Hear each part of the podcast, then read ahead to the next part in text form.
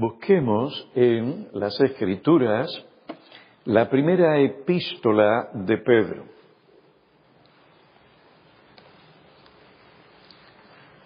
Voy a leer los versículos 14 al 19 del capítulo 1. Capítulo 1, versículos 14 al 19. Como hijos obedientes, no os conforméis a los deseos que antes teníais en vuestra ignorancia, sino que así como aquel que os llamó es santo, así también sed vosotros santos en toda vuestra manera de vivir, porque escrito está, sed santos, porque yo soy santo. Vamos a orar. Oh Padre, te alabamos por tu santidad. Eres trascendente y puro. No hay nadie como tú en pureza, perfección. Te alabamos por tu gracia que nos llamó de las tinieblas, que nos libró del dominio absoluto del pecado, para llevarnos al reino de Cristo y servirte con fidelidad. Te suplicamos en esta ocasión que tú nos des de tu Espíritu para que podamos exponer y aplicar tu palabra. Llévala con poder y gracia a nuestras mentes y corazones para que transformen nuestras vidas a medida que nosotros por el poder de tu Espíritu la aplicamos. Ven y ayúdanos para que reflejemos la santidad de Cristo. Te lo suplicamos en su nombre. Amén. Aunque Pedro escribe a los cristianos para mostrarles cómo enfrentar el sufrimiento, su objetivo principal tras este esfuerzo es que los creyentes sean santos en su padecimiento y aún en toda su manera de vivir. Este es uno de los motivos por el que Dios mediante su Espíritu santifica a aquellos que Él elige para salvación. Estos son elegidos para ser objetos de su gracia salvadora. Capítulo 1, versículo 2. Elegidos según el previo conocimiento de Dios para la obra santificadora del Espíritu, para obedecer a Jesucristo. La obra santificadora del Espíritu de Dios se puede definir como la obra del Espíritu Santo en el pecador elegido y regenerado mediante la cual el poder absoluto del pecado es quebrantado y los diversos deseos del pecado son debilitados y mortificados más y más la imagen de Dios es restaurada y el cristiano es vivificado y fortalecido en todas las virtudes salvadoras para la práctica de la santidad sin la cual nadie verá al Señor. La obra de santificación se lleva a cabo en tres distintas etapas. La primera es la santificación definitiva, esa santificación inicial. En esta etapa el Espíritu Santo quebranta el poder absoluto del pecado en el hombre. Romanos capítulo 6 versículos 6 y 7.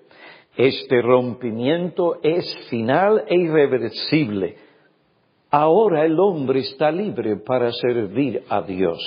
La segunda etapa es la santificación progresiva. En esta etapa el creyente es purificado del pecado y se restaura gradualmente la imagen de Cristo en él. Tanto el espíritu como el creyente están activos en esta etapa de la santificación. Filipenses capítulo 2, versículo 12 y 13.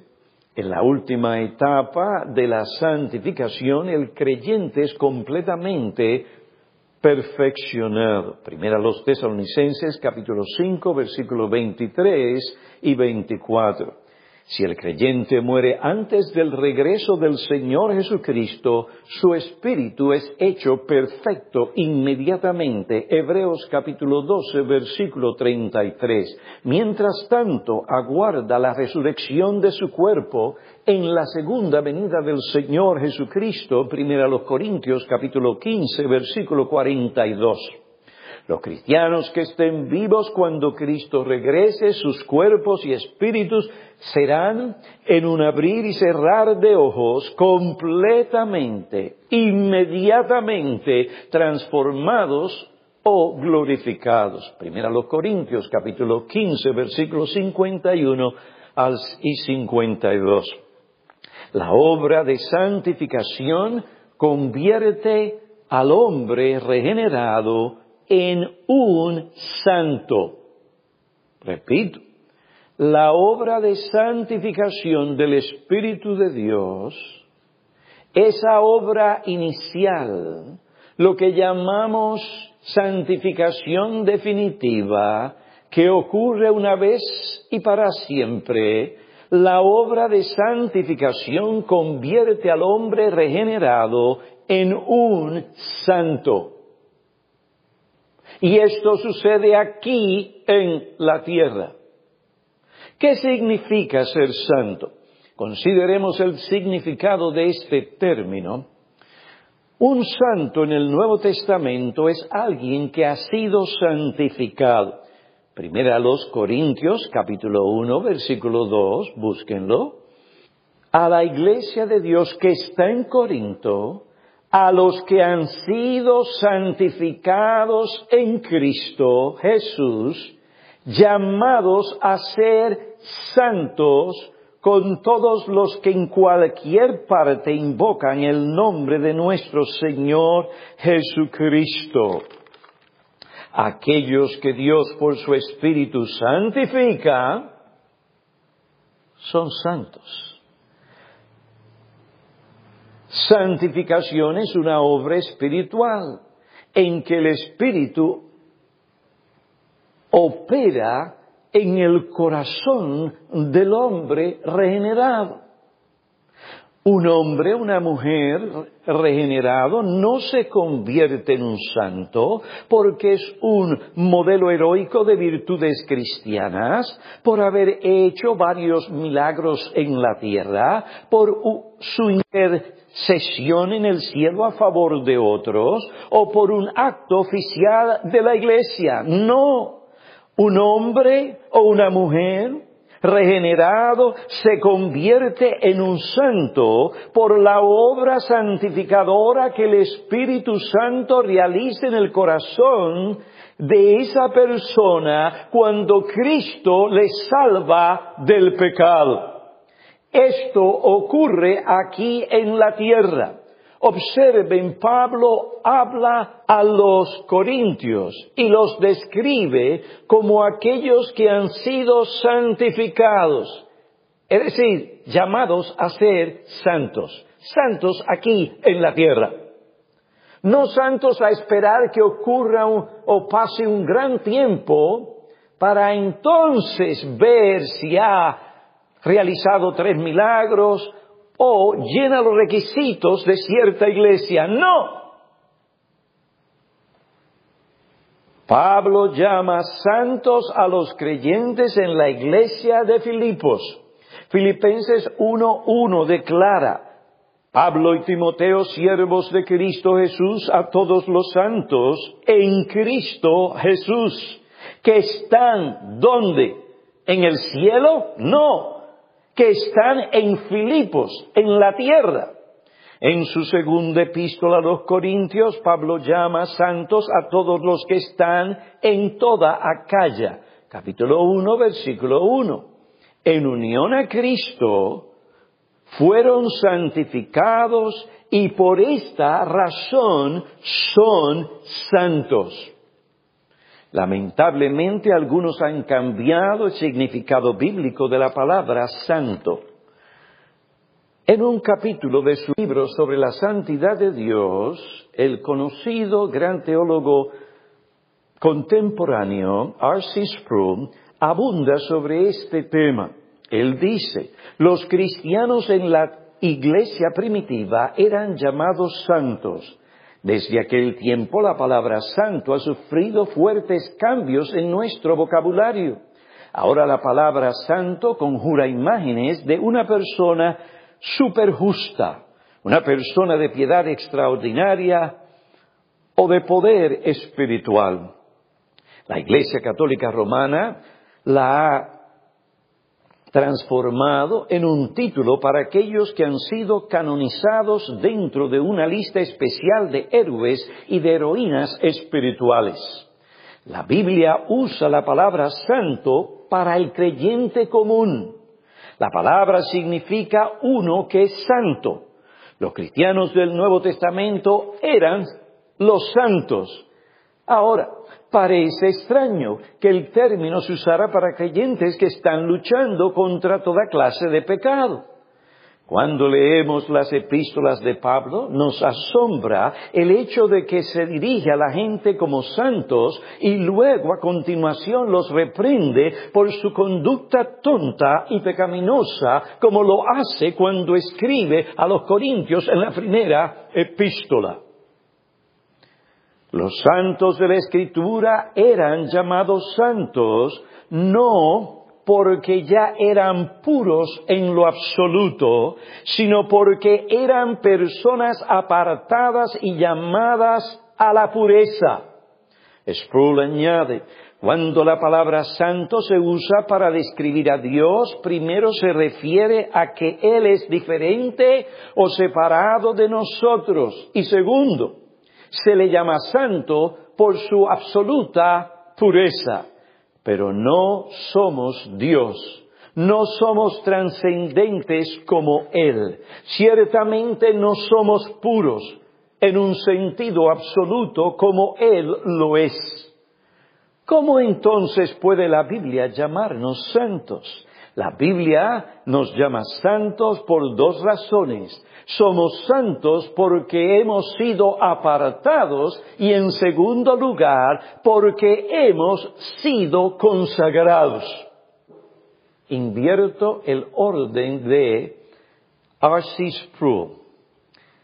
Él habla primero de consagración y después de separación. Pero creo que el orden debería ser separación y después consagración. En lo que respecta a la obra de santificación de pecadores en la Biblia, primero se contempla la separación de ellos del pecado para después consagrarlos a Dios. No hay lapso de tiempo entre estas cosas puesto que en el momento en que Dios aparta o libra al pecador del poder absoluto del pecado, lo consagra inmediatamente a su servicio. Sí somos personas santas o separadas, pero separadas de qué? Algo debe ocurrir antes de ser consagrados a Dios. Ese algo es libertad del pecado. Romanos 6:22. Pero ahora, habiendo sido libertados del pecado y hechos siervos de Dios, tenéis por fruto la santificación. Es decir, su fruto, una vida santa. El hombre regenerado es apartado, separado de la esclavitud al pecado, al diablo y al mundo para ser consagrado al servicio de Dios. Esta separación inicial es eficaz, de modo que de pensamiento, corazón, actitud, palabras y obra uno comienza a vivir para Dios según su voluntad revelada en las escrituras. Según las escrituras, el hombre natural caído de la justicia original con la que Dios lo creó es esclavo del pecado. Juan 8 dice, el Señor Jesucristo, el que comete pecado, es esclavo del pecado. Juan 8, 32 al 36.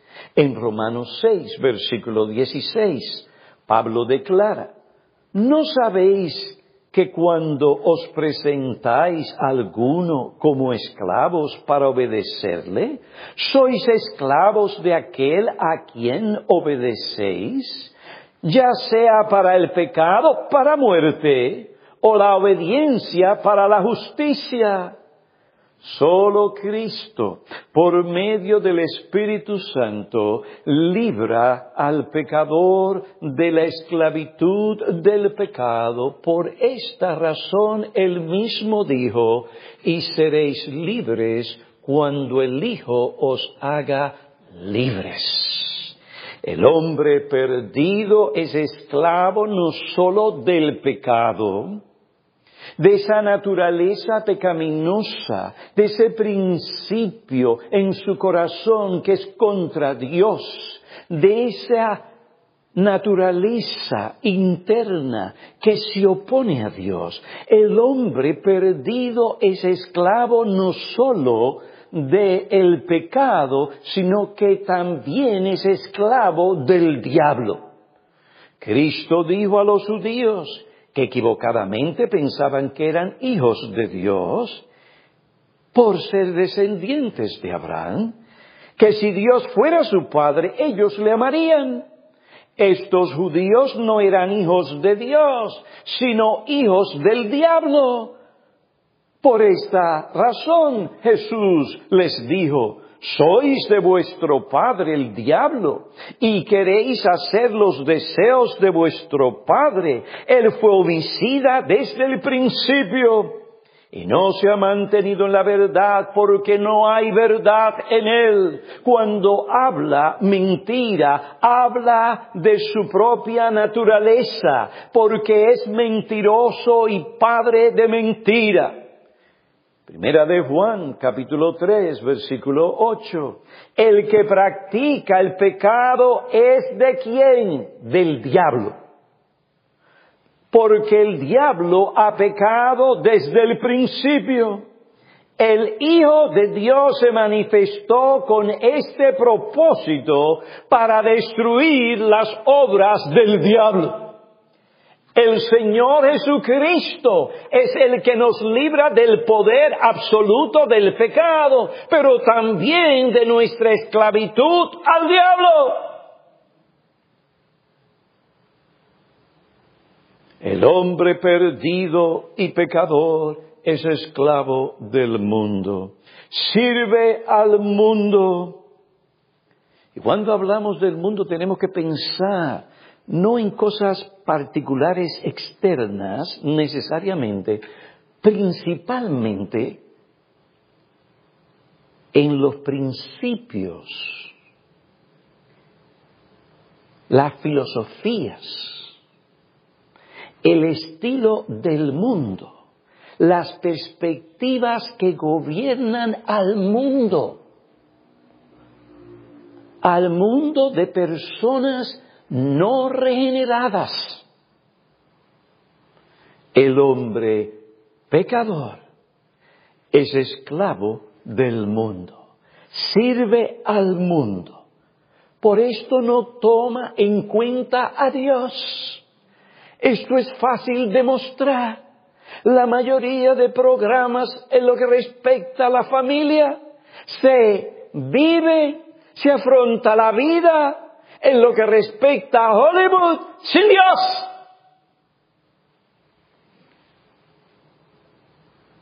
El hombre perdido y pecador sirve al mundo, es gobernado por los principios, el estilo de vida, las perspectivas, las metas y los deseos del mundo que se oponen a Dios. Efesios capítulo 2, versículo 2 y 3. Por esto no toma en cuenta Dios en sus decisiones diarias, ni Él es su prioridad, ni quiere hacer la voluntad de Dios. Y su mayor ambición no es ser como Cristo. El mundo, constituido de pecadores, se opone a Dios. En ese sentido, eso es ser mundano. El pecador sirve al diablo y al mundo porque sobre todo es esclavo del pecado. Le espera, si muere en esa condición, el infierno. Ah, pero hay esperanza para ti, mi amigo. Hay esperanza para ti, porque Cristo vino a este mundo a salvar a pecadores. Y Él continúa por medio de su Espíritu y de su palabra hoy salvando a pecadores, llamándolos de las tinieblas para que vengan a servirle. El hombre puede ser libre del pecado. Ahora, para esto tiene que reconocer que es esclavo del pecado, que sirve al diablo y a este mundo. Esto es importante. Es importante que también entienda que Él no es hijo de Dios. Él es hijo del diablo. Si tú hoy en este lugar estás sin Cristo, si tú todavía no has sido librado del poder absoluto del pecado, tu Padre, según las palabras de Cristo en Juan capítulo 8, no es Dios, es el diablo. Él es tu Padre.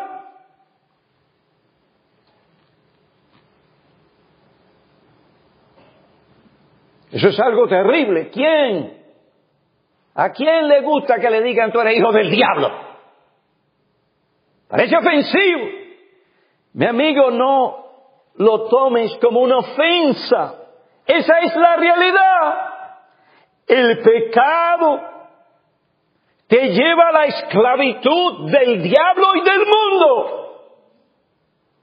Y el que hace la voluntad del mundo perecerá para siempre.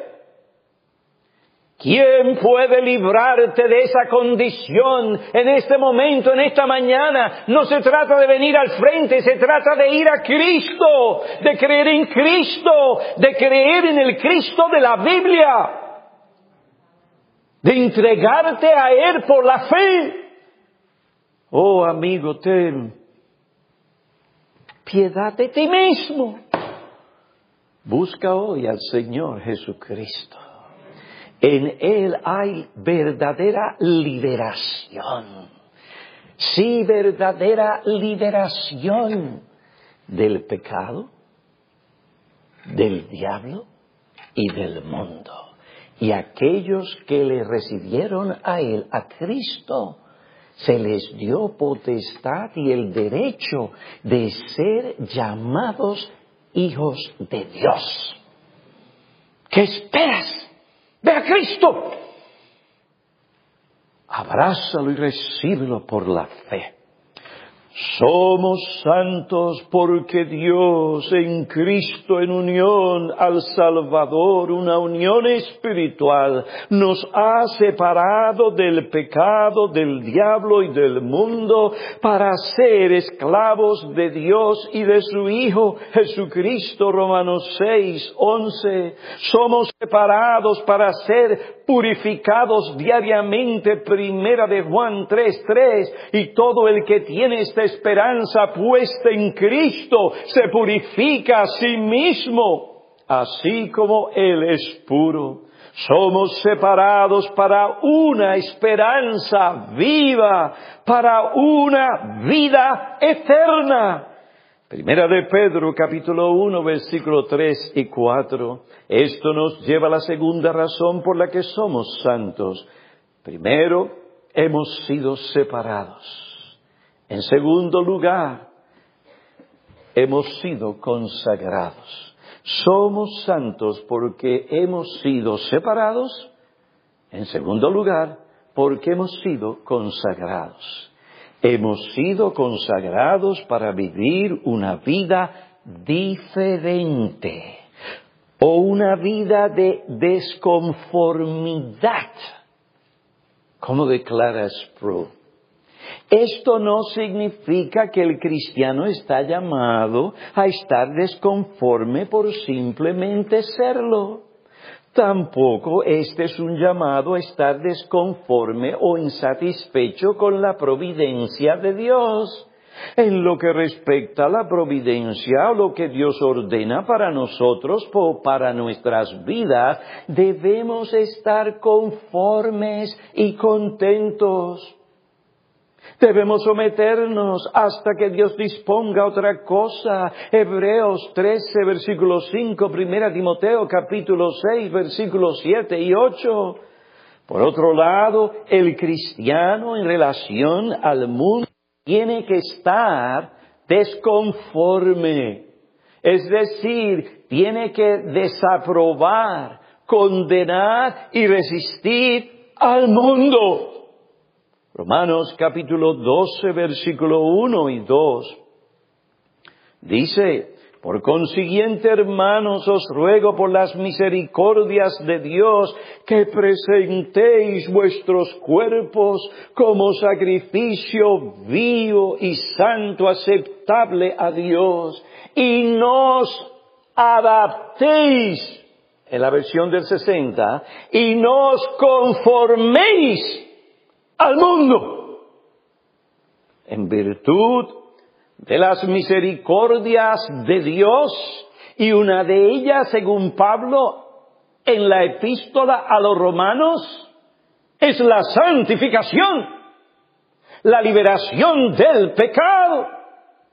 En virtud de las misericordias de Dios, Pablo le dice a los creyentes en Roma que no se adapten o no se conformen al mundo. Pablo nos llama a presentar nuestros cuerpos en sacrificio vivo, santo, agradable a Dios, lo que es nuestro culto o nuestra adoración a Él. Hemos sido librados del pecado. Hemos sido librados del diablo y del mundo. ¿Para qué?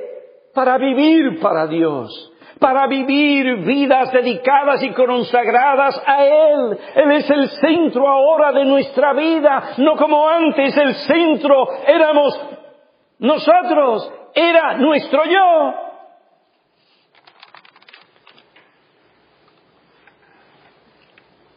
Nosotros tenemos que presentarnos como un sacrificio vivo a Dios. Esto no es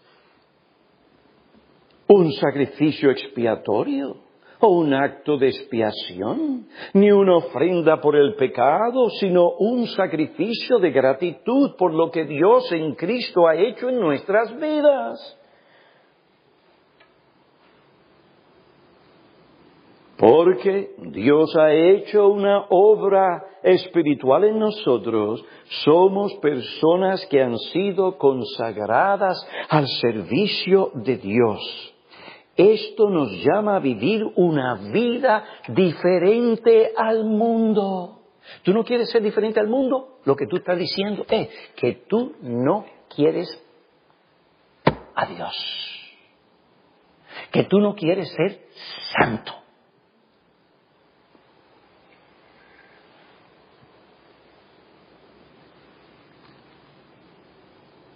Somos santos porque hemos sido separados Oh, que el Espíritu de Dios escriba esto profundamente en vuestras mentes y corazones. Hemos sido separados y ahora consagrados. Esa es nuestra identidad.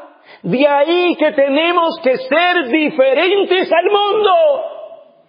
En nuestras palabras, en nuestras acciones, en nuestras actitudes, en nuestros deseos, en nuestra conducta, en nuestras obras. Aún lo externo debe reflejar que somos diferentes al mundo. Y si eso comienza en nuestro corazón, se reflejará en nuestra conducta.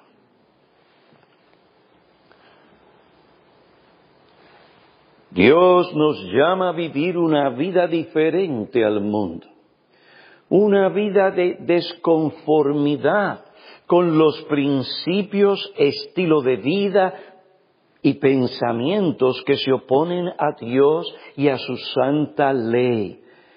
Esta desconformidad es un llamado a un nivel más profundo de justicia que va más allá de lo externo es verdad que afecta lo externo, pero es algo más profundo.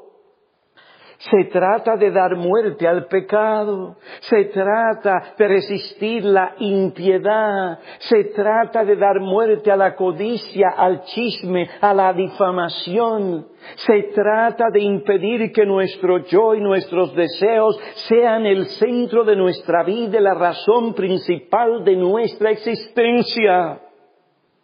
No debemos estar centrados en nosotros, sino en Dios, en su voluntad, en lo que Él espera y demanda de nosotros. Desconformes con nuestro yo pecaminoso y con el mundo, nos volvemos continuamente diariamente a Dios para honrar su nombre, para santificarlo en nuestros corazones, para agradarle a Él en todo. Y esto no es difícil para aquel que es cristiano, porque ha sido librado del pecado, del diablo y del mundo. ¿Has sido tú librado del dominio absoluto del pecado.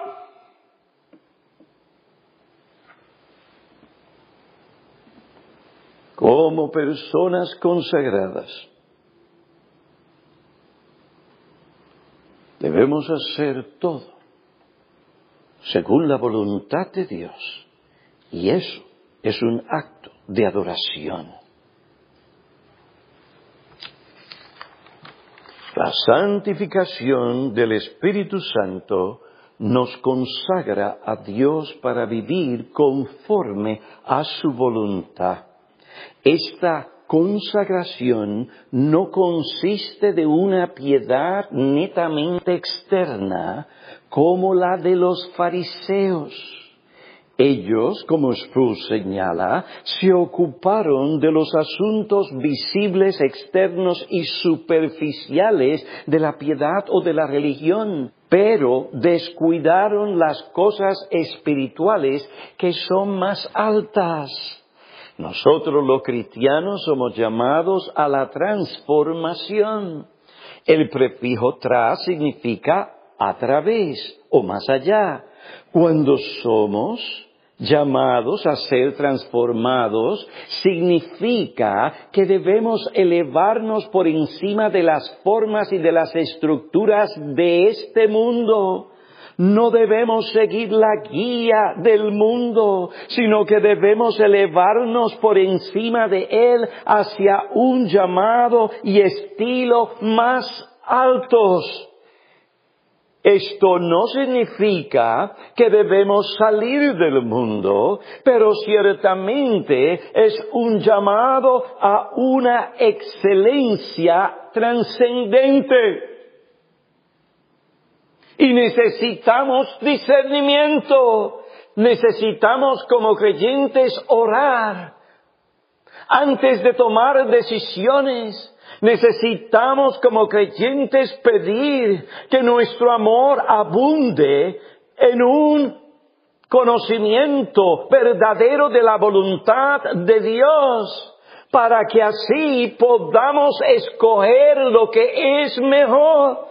Uno de los problemas fuertes que afecta a la iglesia reformada Sí, bautistas reformadas es que pueden hablar de los cinco puntos de Calvino, pueden hablar de la predestinación, pueden hablar de las diferentes doctrinas bíblicas, pero esos conceptos quedan solamente a un nivel mental, intelectual, pero tristemente, en muchos casos, gracias a Dios, no siempre en todos, pero en muchos casos, ¿qué hacemos?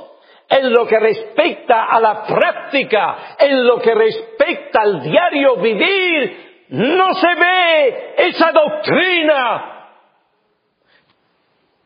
Se vive como vive el mundo.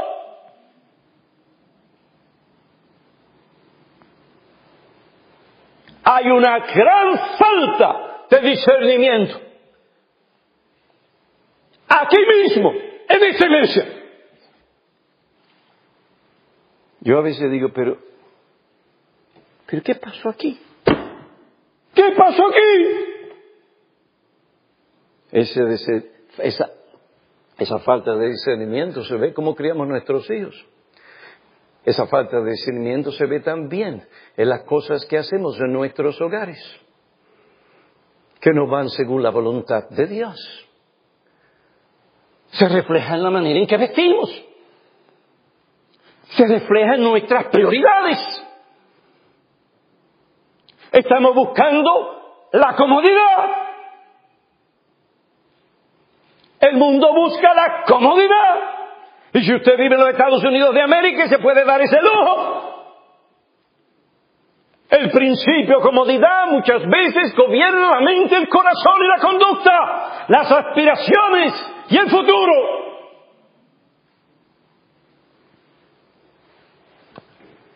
Esto es vivir según el mundo.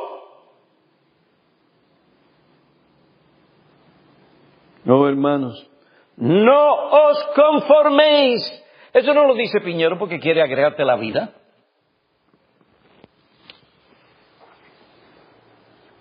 No, porque eso es lo que dice la palabra de Dios.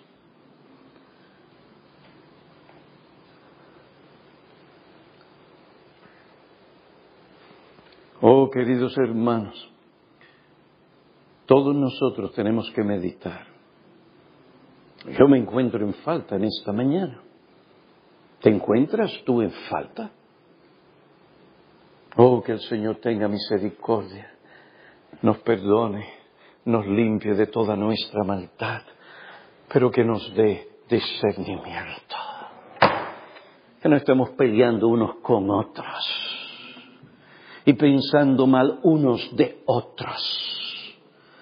No, no, estamos buscando el bien de ustedes, pero sobre todo queremos que santificar a Cristo en nuestras vidas, siendo diferentes al mundo.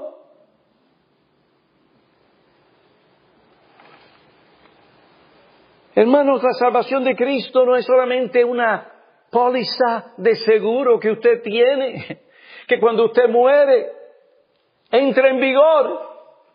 ¿Eh? Yo tengo una póliza, no tengo mucho, simplemente para que pueda enterrar a Priscila si se muere antes que yo o yo antes que ella. Y si lo saco antes, allá viene el federal. Y quién sabe el estatal. ¿Mm? Pensando que tenía una cosa y ahora viene, ¡wow! Como aquella vez que Prudencio me regaló algunas acciones y fui tan tonto. Ah, pues déjame cambiar esto. Cuando lo cambié, óigame, el federal se llevó todo. No todo. Pero óigame, me dejó. Yo dije, ¿qué?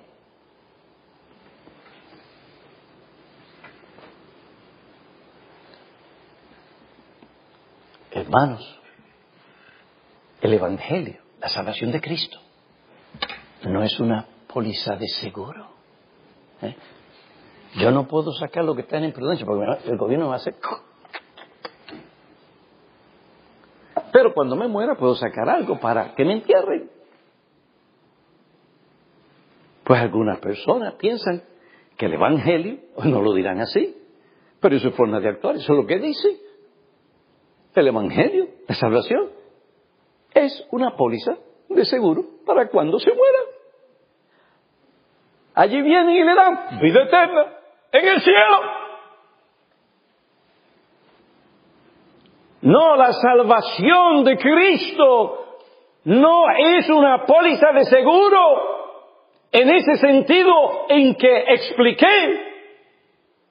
La salvación de Cristo es esta. Nos libra del poder del pecado. Nos libra del diablo y del mundo. ¿Para qué? Para vivir vidas consagradas a Dios, cueste lo que cueste.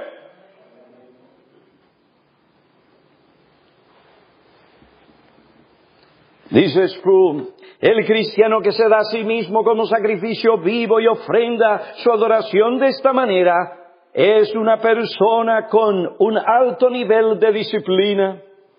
No se satisface con formas superficiales de justicia.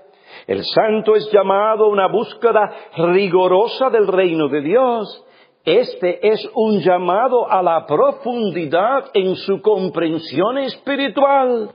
Esto requiere la renovación del entendimiento mediante una educación profunda, una educación disciplinada en las cosas de Dios. Necesitamos ser personas cuyas vidas han cambiado porque nuestro entendimiento ha cambiado. La verdadera transformación viene al ganar una nueva comprensión de Dios, del hombre y del mundo. Lo que perseguimos en última instancia es conformarnos a la imagen de Cristo. Debemos ser como Jesús, no en el sentido de deidad, porque no somos hombres dioses. Sin embargo, nuestra humanidad debe reflejar la humanidad perfecta de Jesús. Para conformarnos a Jesús, primero tenemos que comenzar por pensar como Jesús Necesitamos valorar las cosas que Él valora y despreciar las que Él desprecia. Necesitamos tener las mismas prioridades que Él tiene. Buscad primeramente el reino de Dios y su justicia. Necesitamos considerar importantes las cosas que el Cristo considera importante. Eso no puede ocurrir sin un dominio de la palabra de Dios.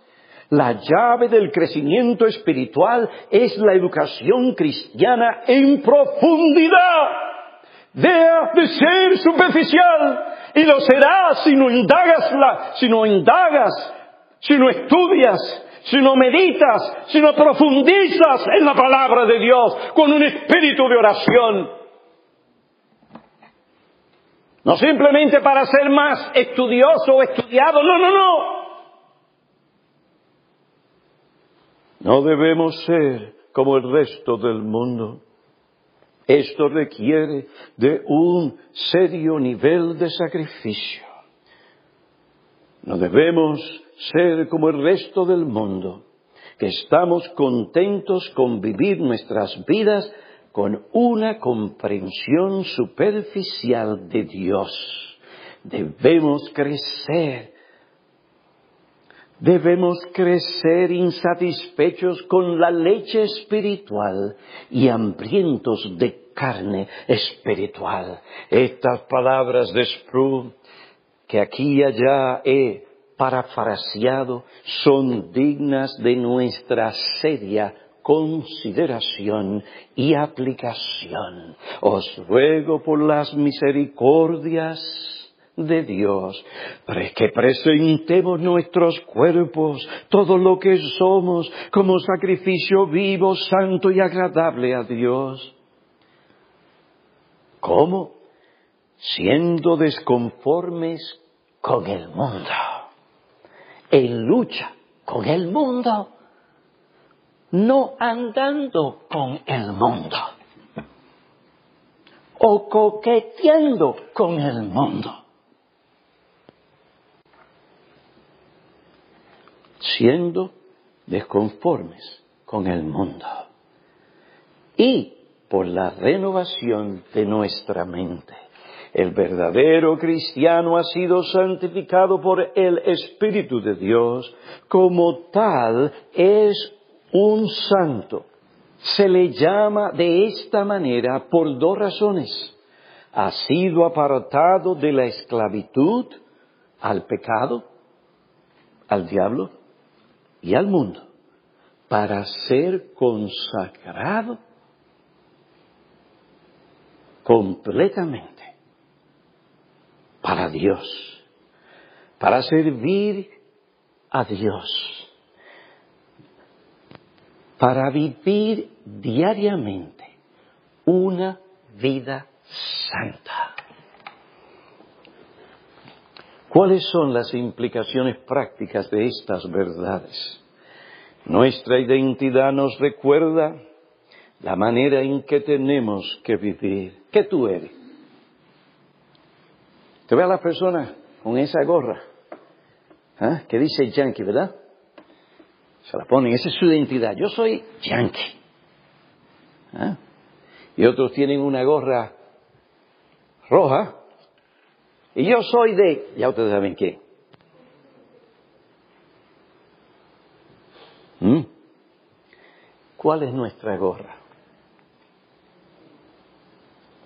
¿Cuál es nuestra gorra? Igual al mundo. ¿No te das cuenta mis actitudes, mis acciones, mi vida, mi manera de vestir? los amigos con quien yo ando. Esa es tu gorra. Esa es tu identidad. No, mi amigo, si tú eres un verdadero cristiano que ha sido objeto de esa poderosa obra salvadora de Cristo por medio de su Espíritu y su palabra, eres una persona distinta, diferente. Su gorra es la gorra que dice santidad sin la cual nadie verá al Señor. Esa es mi gorra. ¿Cuál es la tuya?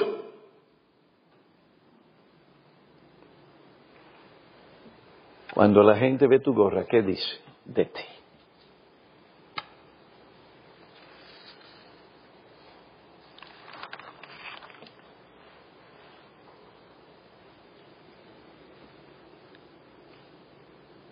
Nuestro llamado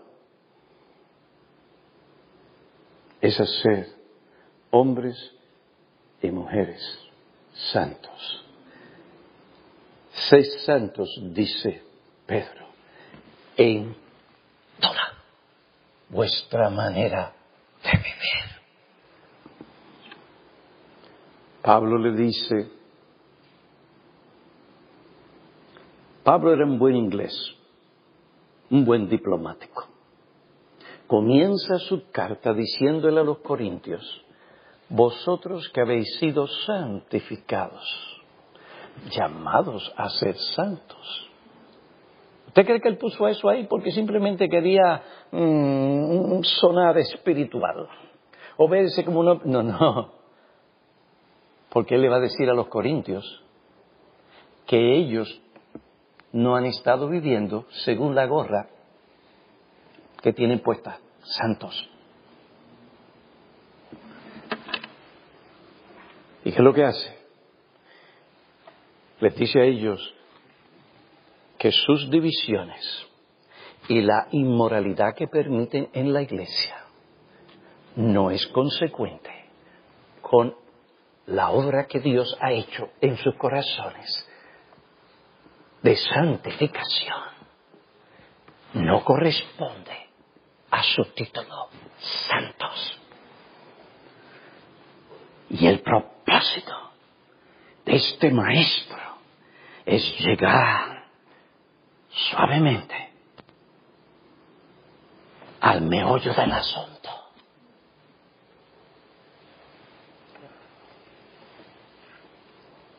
Corintios, vivid según lo que sois.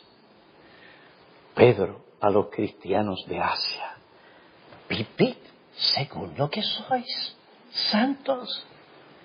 Iglesia Bautista Reformada. Vivid según no lo que el mundo dice que deberíamos ser, o lo que el mundo quiere que nosotros seamos, sino lo que Dios quiere por lo que Dios ha hecho y sigue haciendo en nosotros. Santos. Oh, que el Señor tenga misericordia de nosotros. Gracias por la sangre de Cristo, miserable hombre de mí, ¿quién me librará de este cuerpo de muerte? Gracias a Dios por el Señor Jesucristo. Cristianos, anímense. Sí está difícil allá afuera. Es difícil vivir aquí. Pero tenemos un Dios poderoso. Que el Señor nos ayude a vivir. En santidad o como hombres y mujeres santos en toda nuestra manera de vivir. A Él sea la gloria, que así sea. Señor, reprende al diablo. Y los pensamientos dados aquí nos lleven a mirar dónde estamos. Aquí viene el pastor a juzgarme ahora. No, mi hermano, no, mi hermana, oye bien, no. ¿Qué dice la Biblia? Déjate de cosas. Si no, no vas a crecer en santidad. Y la santidad no es un lujo, es un asunto de vida y muerte. Sin santidad nadie verá al Señor. Y tú sigues coqueteando con el mundo, te verás enredado con el mundo. Y si no sales de ahí, entonces se declarará tu verdadera identidad, que no eres de Dios, ni eres un santo. Oh amigo, que Dios grabe estas palabras en tu corazón y en el mío, y por su gracia nos ayude a vivir vidas santas para su gloria. Amén. Oh Padre, gracias te damos por la enseñanza de tu palabra. Perdónanos porque nosotros en diferentes cosas no hemos reflejado tu santidad. Más bien, nos parecemos al mundo. Perdónanos. Permítenos vivir según lo que tú has hecho en nuestras vidas para reflejar por la renovación de la mente por la palabra, reflejar la imagen de Cristo.